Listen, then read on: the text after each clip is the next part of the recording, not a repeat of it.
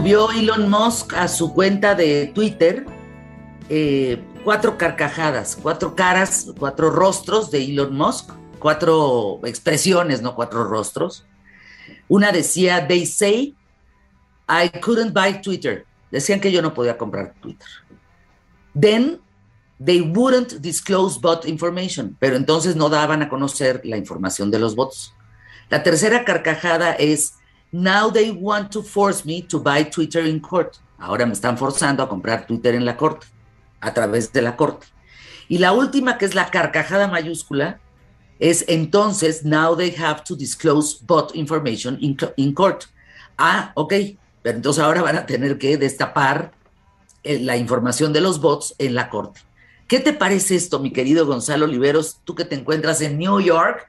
A ver si me compras mi piedra en Tiffany, canijo, ya de veras, ya no te hagas este, babas. Cómprame mi piedra, Gonzalo pero pues fui, está cerrado porque lo están remodelando. Llevan desde abril, como desde marzo abril del 2021 remodelando la matriz de Tiffany ahí en la 57 esquina con la quinta y yo creo que van a seguir durante un buen rato porque vi eh, reservaciones y cosas por el estilo y todo está cerrado por lo menos durante un año más. Ya ves que en esta ciudad todo está en remodelación hasta los precios y las acciones de la bolsa.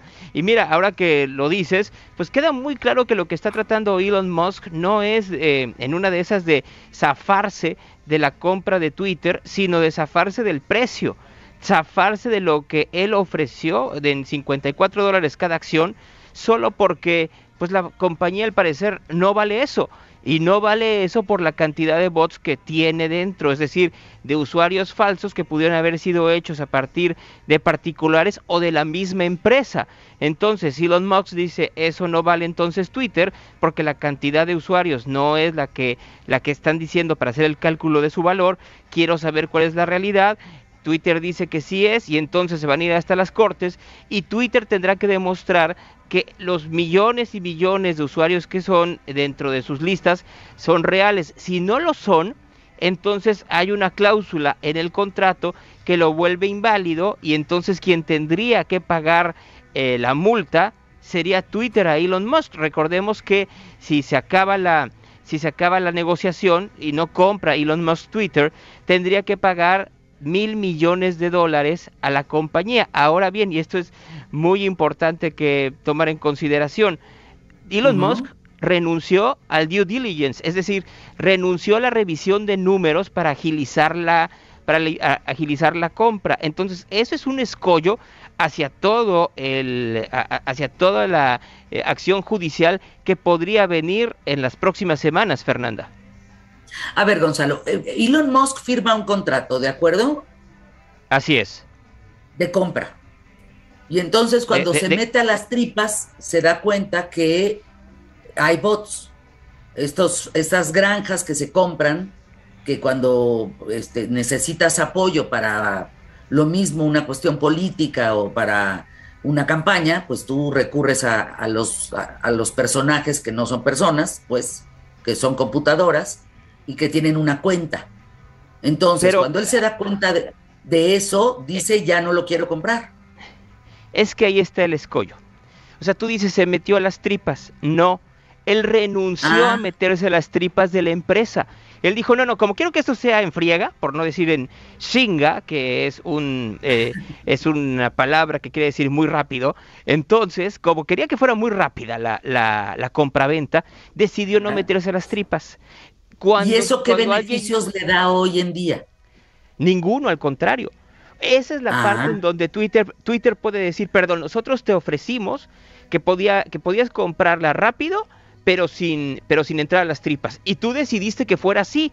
Y ya que hiciste el contrato, decidiste que sí querías entrarle a las tripas, pues no, porque el contrato dice claramente, no hay due diligence. Como no hay due diligence, tú lo compras, es como si tú, es como si tú compras una casa y te dice el, el, dueño, está bien, pero no revisas cómo está la tubería. Y compras la casa y de pronto te das cuenta que la tubería está toda picada y que tienes literal que rehacer la casa. Entonces, obviamente Elon Musk dice, pues me la vendieron defectuosa y Twitter dice, perdón, pero pues así la quisiste. Ahora ahora te comprometes, ¿no? O, te estás casando con alguien y de pronto te sale que tiene 25 hijos, pues no, pues quieres a la, quieres a la col y a las flores de alrededor. Pero a ver, Twitter se está hundiendo en la bolsa. O sea, cada vez está peor, cada vez baja más de, precio. El ofrecimiento que da Elon Musk y retractarse de la compra hace que Twitter valga menos. A ver, sí y no, porque acuérdate que aquí ese es el punto. Si Elon Musk quiere comprar Twitter, lo que quiere es comprarlo a menos de 54 dólares, es decir, bajar el costo. Si, si, de pronto se caen las acciones en la bolsa, sí está perdiendo él una parte importante de ese más de 11% que tiene de acciones de Twitter, pero al mismo tiempo puede abaratar el valor y decir, ah, ustedes me estaban vendiendo algo que, que no era en 54 dólares, ahora me lo tienen que bajar pues en un 5, 10 o un 15% y saldría ganando de todas. Porque además viene la otra. Si Elon Musk no compra y al mismo tiempo comprueba que efectivamente está llena de bots, él puede crear otra red social o comprar una red social en donde diga está libre de bots. ¿Y sabes qué red social podría ser? ¿Cuál? La de Donald Trump. La de Donald Trump, Truth. Hay que recordar que Trump, de hecho, desde hace dos semanas, hace dos semanas dejó de ser parte de la compañía, dejó de ser el CEO. Entonces sí podría llegar y decir, ahora vamos a demostrar que aquí no vamos a tener bots, aunque los tenga. Pero lo que podría estar sucediendo es un sabotaje muy planificado de lo que es Twitter por parte de Elon Musk. Hay mucha gente que dice que Musk nunca quiso comprar Twitter, que en realidad hizo todo esta, este tinglado para poder, eh, para poder llegar a lo que estamos hoy.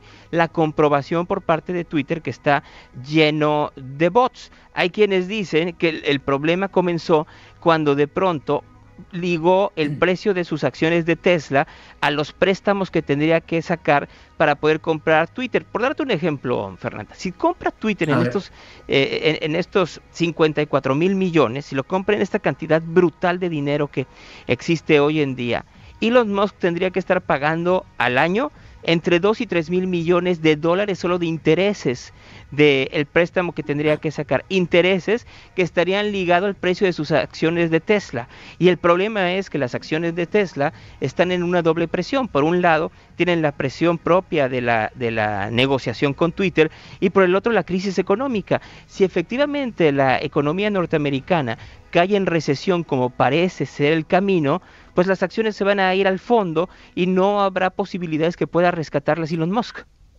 Pero entonces suena lógico esa versión, suena lógica de todo era un parapeto, todo era fingido, porque en realidad lo que quería era comprar la de Donald Trump.